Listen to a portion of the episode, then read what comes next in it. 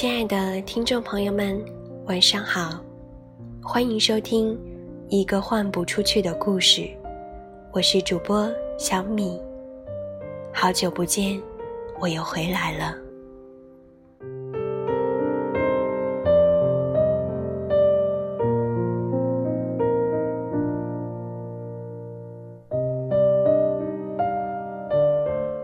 似乎从来没有一个时刻像现在一样，打开衣橱，看着满满当当的衣服，却仍然觉得没有一件想穿。以前听到“女人的衣橱永远缺一件衣服”这样的说法时，我总是嗤之以鼻。没想到，这种感觉竟然来得这么快。这么突然，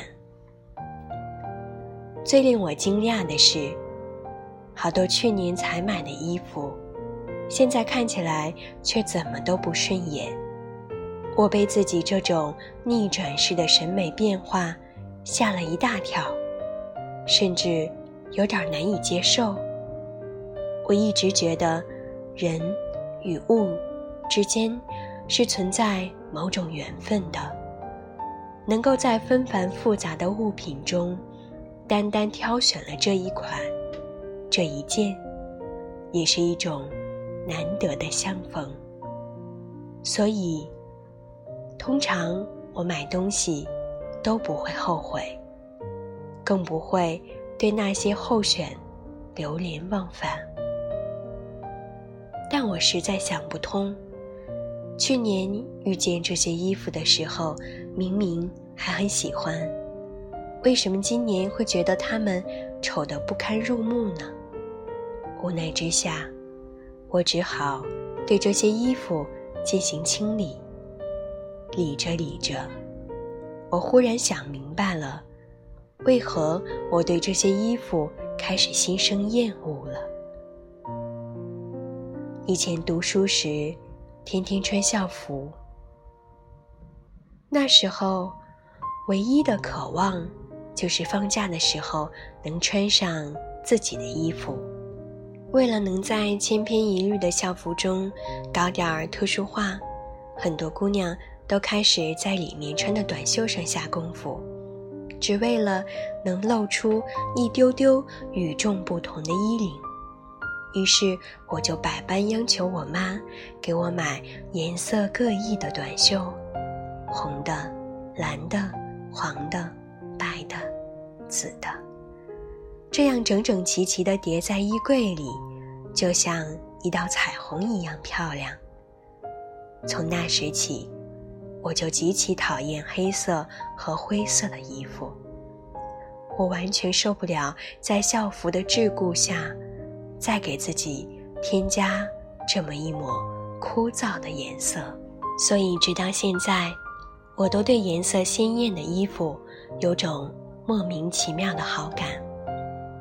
读书时，除了买书有充足的自主权，在其他事情上，我是基本没什么自主权的，尤其是像买衣服这种生活琐事，就更不值得一提了。在我妈看来，过分的考虑这些，无异于浪费时间。当时我对这种观点十分赞同，竟然就这么乖乖的活了好几十年。但我唯一无法忍受的就是，穿校服就很少有机会穿裙子，所以高中毕业以后，我就开始疯狂的买各种裙子。甚至决定一年四季只穿裙子。毕业后的第一次独立购衣，让我获得了非常大的满足感。当时我还为自己买下了人生中第一双高跟鞋，那种样式很普通的白色坡跟凉鞋。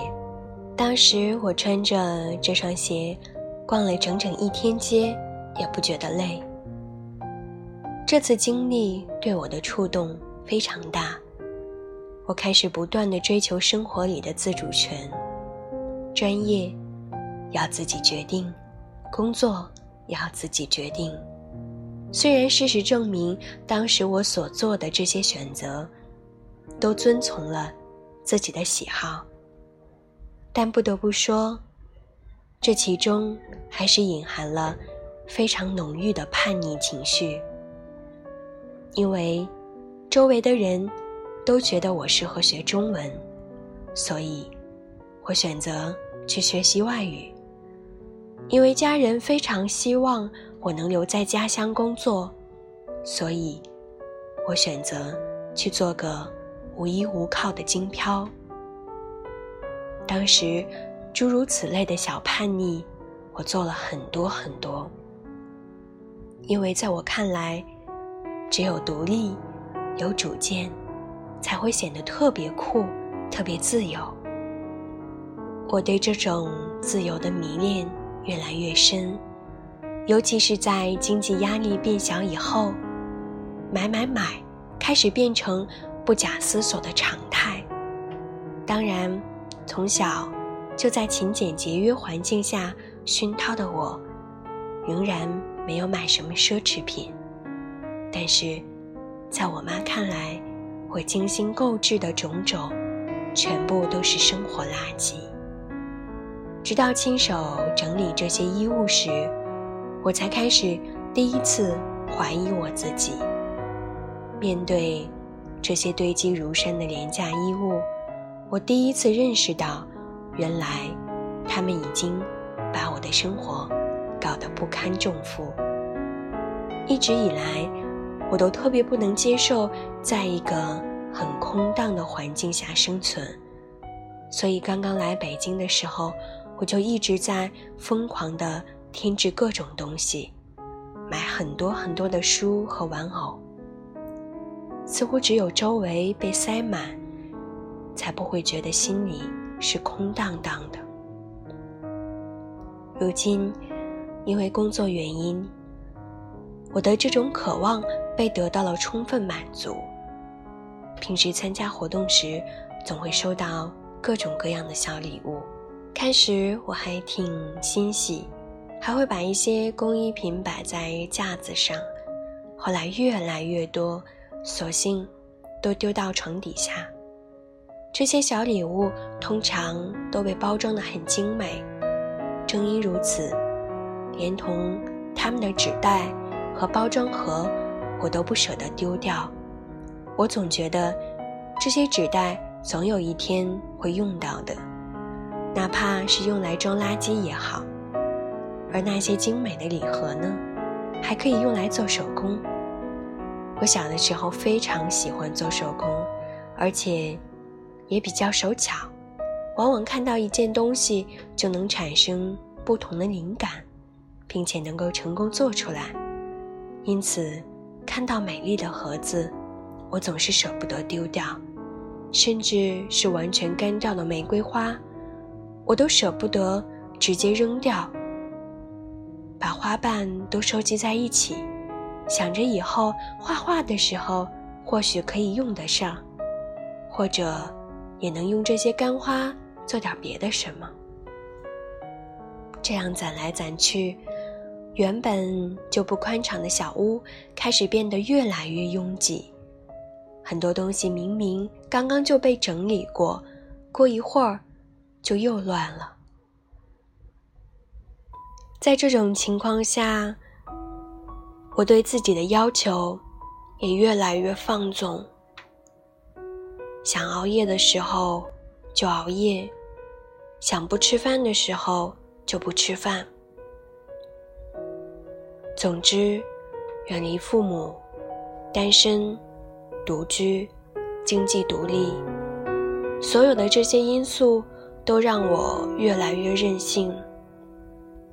有很长一段时间，我甚至有点无法接受朝九晚五的去坐班。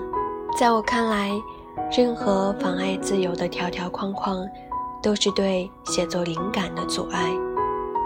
不过渐渐的，我也能逐渐适应这种原本就应该如此的工作节奏了。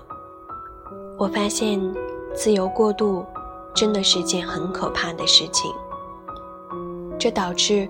我对自主权和自我掌控权极其在意，因此每次遇到一个想要照顾我、走进我生活的人时，我都会无比排斥。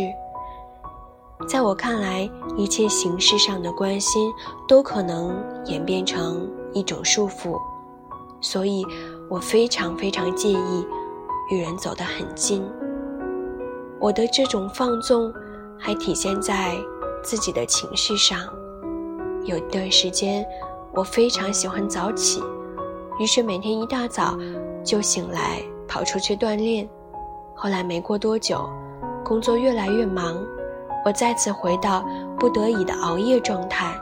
一旦开始熬夜，原本就非常夜猫的我就会变得更加无法自控，所以晚睡加早起。简直把我的生活节奏搅得一塌糊涂。那时候，我总是在早晨情绪特别高涨，夜里就开始胡思乱想，甚至陷入抑郁。反反复复的情绪起落，弄得我总是心神不宁。因为一场整理，我开始认识到自由和任性的可怕。既然人生本来就如此有限，那么就更应该把精致的、千挑万选的东西留给自己，否则，原本就不堪重负的日子，就会被越来越多的生活垃圾填充。或许是因为我在其他方面对自己总是过于严苛，甚至。有点强迫症和完美主义，所以才会给自己一个放松甚至放纵的出口。不过现在我发现，这真是一种可怕的自由。所以无论如何，人都得活在约束里。无论周围是否有人约束你，都得时时刻刻的想着约束自己。至于那些生活杂物呢？我想，如果不喜欢，就丢掉吧。因为一旦有一刻开始，你觉得你不再喜欢它，那么基本上，你永远也不会再想着重新穿上这件衣服了。其实，对人也是一样。一旦有一刻，你认识到。你已经不再爱这个人了，那么无论过多久，你都不会再重新爱上他了。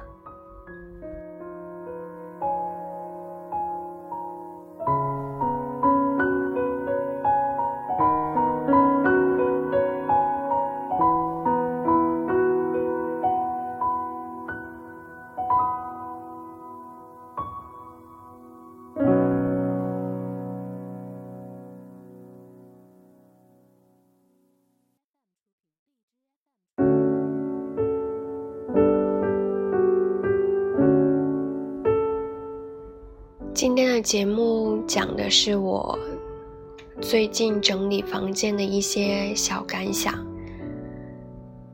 在节目暂停的这段时间里，有很多朋友问候我，我都没有回复，很抱歉。但也很谢谢你们一直牵挂着这个节目。最近有一点感冒。而且因为雾霾的关系，喉咙也不是特别舒服，所以今天的声音会显得非常非常的沙哑低沉。希望大家能够理解，同时，我也特别希望每个人都能保重好身体。我想说，无论发生什么事情，我都不会放弃这个节目，放弃写作。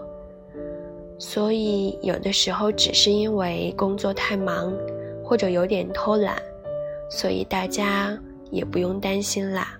至少，我真的会一直一直守在你们身边，只要你们还记得这个一个换不出去的故事。好，今天的节目就要告一段落啦。祝你晚安，好梦香甜。我们下期节目再会。拜拜。